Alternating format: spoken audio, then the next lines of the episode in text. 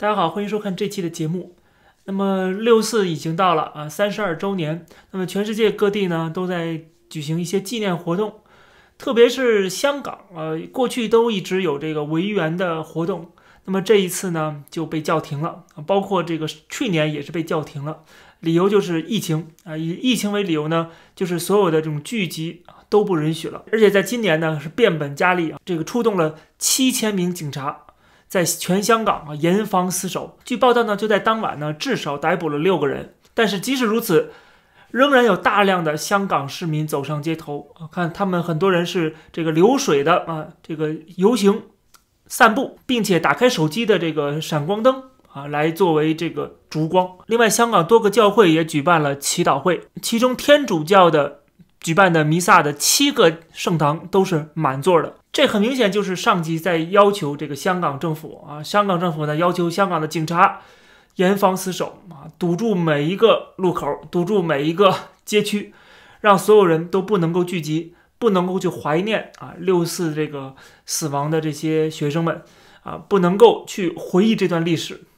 而且呢，有些人在中国国内啊，他在那个微博上边发了一个。图片就是一个烛光的一个图片，它的整个号就被永久禁言了。它并没有说是六四或者有任何的敏感词，只是放了一个蜡烛，它的号就被封了。呃，可见就是国内现在对这个事情是特别的紧张。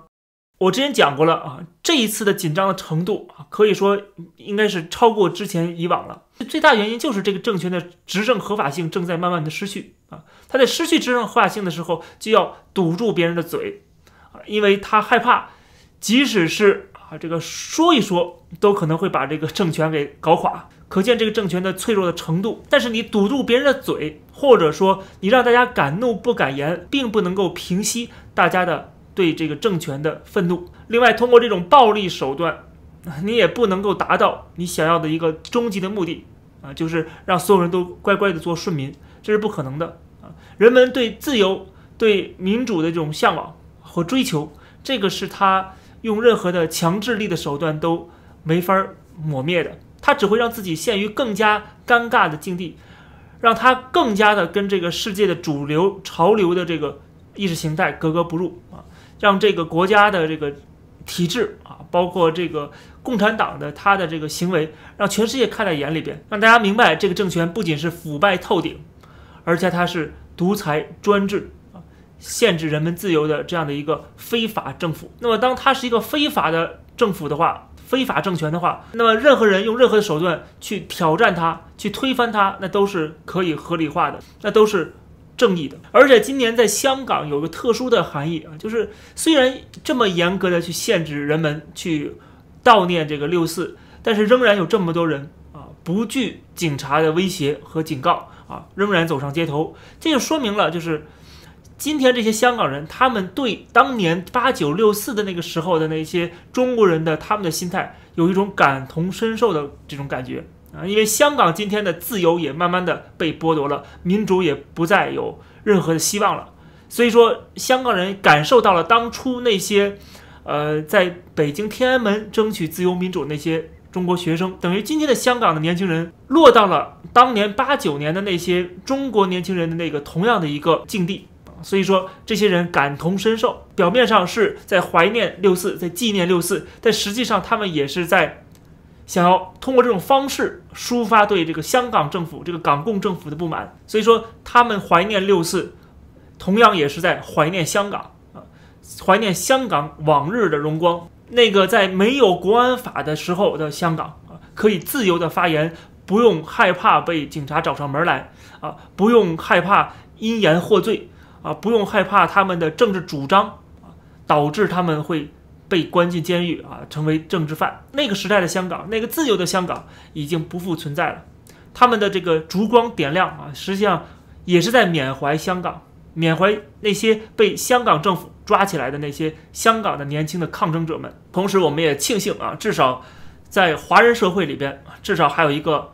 台湾，这值得我们每个人去支持台湾。啊守护台湾，捍卫台湾。他蔡英文总统也发了一条消息啊，他说：“怀抱着相同信念的人们，更要相互扶持，说不会忘记三十二年前在天安门广场上牺牲的年轻人，也不会忘记过去年复一年总是透过烛光悼念六四的香港朋友。他说，所有以自由民主为骄傲的台湾人都不会忘记这天，亦会紧紧坚守信念。所以说，今年的这个六四的纪念啊，有格外的意义啊。这个格外的意义就在于今天的这个共产党啊，比过去比改革开放的年代啊更加的变本加厉。来限制人们的自由，来镇压不同的声音、不同的理念啊，镇压人民啊。同时呢，他还把手、把触角伸向全世界，限制全世界人民的自由啊。在这种危急时刻，在这样的一个巨大的风险和威胁的这个来临之时啊，怀念六四、纪念六四的这个意义就格外的重要了。那么就在同一时间，就在六月四号。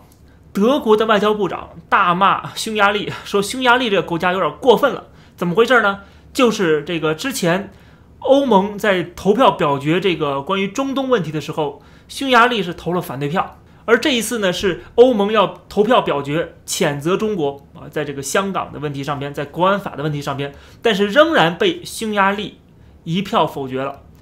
所以说，现在欧盟可能要进行改革，就是。什么事儿就是有这么一个国家啊，一锅粥里边就这么一个老鼠屎，就把这个锅粥都给弄坏了。所以说他们可能要改变这个选举机制啊，改成这个多数投票的机制啊，不能说这二十多个国家里边只有一个国家反对啊，这事儿就干不成。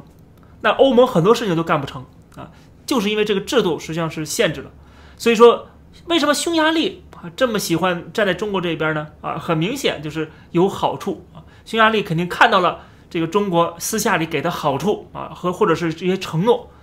或者是他不愿意得罪中国，导致他的经济上或者受损啊，或者是他的总统啊，他的这个呃执政团队啊，他们相关的这些商界啊，是相关的这些企业啊，相关的利益方啊，他们是不是跟中国有关系？会害怕啊，这个失去中国的市场也好，或者失去中国投资也好，所以他们。给政府施加压力。那么，虽然这件事情让人觉得很憋屈啊，但是呢，还有一件好事儿啊，特别有意思的事情，也有点让我们大快人心的啊，就是在匈牙利的首都布达佩斯，匈牙利政府跟复旦大学合作，要办复旦大学的分校。那么，匈牙利的布达佩斯的市长是反对这个合作的，但是他又阻止不了，怎么办呢？哎，他有权限可以改路名儿，因为他是市长嘛。所以说，他和当地的这个区的区长啊，联合起来，把这个准备建这个复旦大学的这个分校的周边的几条路全部改名了，改成什么呢？改成达赖喇嘛道、光复香港道、维吾尔烈士径和谢世光主教道。看见没有？这些名字一个一个的，都是直接触痛共产党的软肋的。啊，他特别不想让大家提这事儿啊！你不愿意提，我就偏提；你越不想让大家知道啊，我们就越是要宣扬啊。所以说，他把这个路名都改了啊，改成这些敏感词啊，这些中国共产党试图掩盖的历史或者历史人物。那么，复旦大学建起来之后，就出来一个非常尴尬的一个情况啊，就是怎么来说这个地址啊？我这个大学建在达赖喇嘛路多少号啊？或者是光复香港多少号啊？你这话说不出去，对吧？所以说，就等于将了一军给这个复旦大学，给这个匈牙利政府啊，这是当地市啊，这个布达佩斯市政府的做法，我觉得特别的有借鉴意义。我觉得全世界很多地方都可以啊，这个玩起来这个事儿啊，把路名给改掉，改这些路名有好处啊，就是可以让大家勿忘历史嘛，不要忘记那段历史，不要忘记，你可以改成文革路也可以，你甚至可以改成六四路，纪念六四的路啊，或者改成天安门。广场路啊都可以。那中国游客去旅游的时候看，哇，怎么这个匈牙利有一条街叫天安门广场路啊？就一查怎么回事儿，就能查出出来哦，原来是纪念六四啊，就知道 六四怎么回事了，对吧？我觉得全世界都应该行动起来啊，就是特别是这个中国大使馆呐，呃，跟中国合作的一些什么孔子学院呐，什么这些机构啊，把这个路名全都改掉。这样的话，其实是防止中国渗透的一个好办法。中国政府是通过合作去渗透这些国家。那么他又不愿意在这个面子上面，他又不能丢人，对吧？他要保持我们共产党的这个伟大、光荣、正确，要保持他这个呃中国人的尊严。那好了，给你改了名之后，你到底还建不建这个学校呢？其实很多的匈牙利人反对这个大学复旦大学的建设，他们是有充足的道理的。呃，比如说这个学校向中国贷款啊，很多很多钱，而且由中国的企业啊中建集团来承担啊，甚至中建集团用的是中国的材料，用的是中国人，等于说这个钱最后都是由中国赚走了。匈牙利并没有得到任何的好处，可能是有些政要或者是跟政要相关的这些企业可能能够获得一些好处啊，这里边有没有收贿受贿，我们也不知道，对吧？总之，站在匈牙利人的角度来看。这个东西是只会让这个国家啊，这个国家纳税人更加的有负担，还得自己花钱啊，然后还得欠中国人的钱。而这个中国公司就是这个中建集团，他们在建设这个埃塞俄比亚的这个非洲联盟总部的时候，就出现了丑闻。这个二零一七年的时候，非洲联盟总部就发现他们的数据每天晚上都会传输到上海去。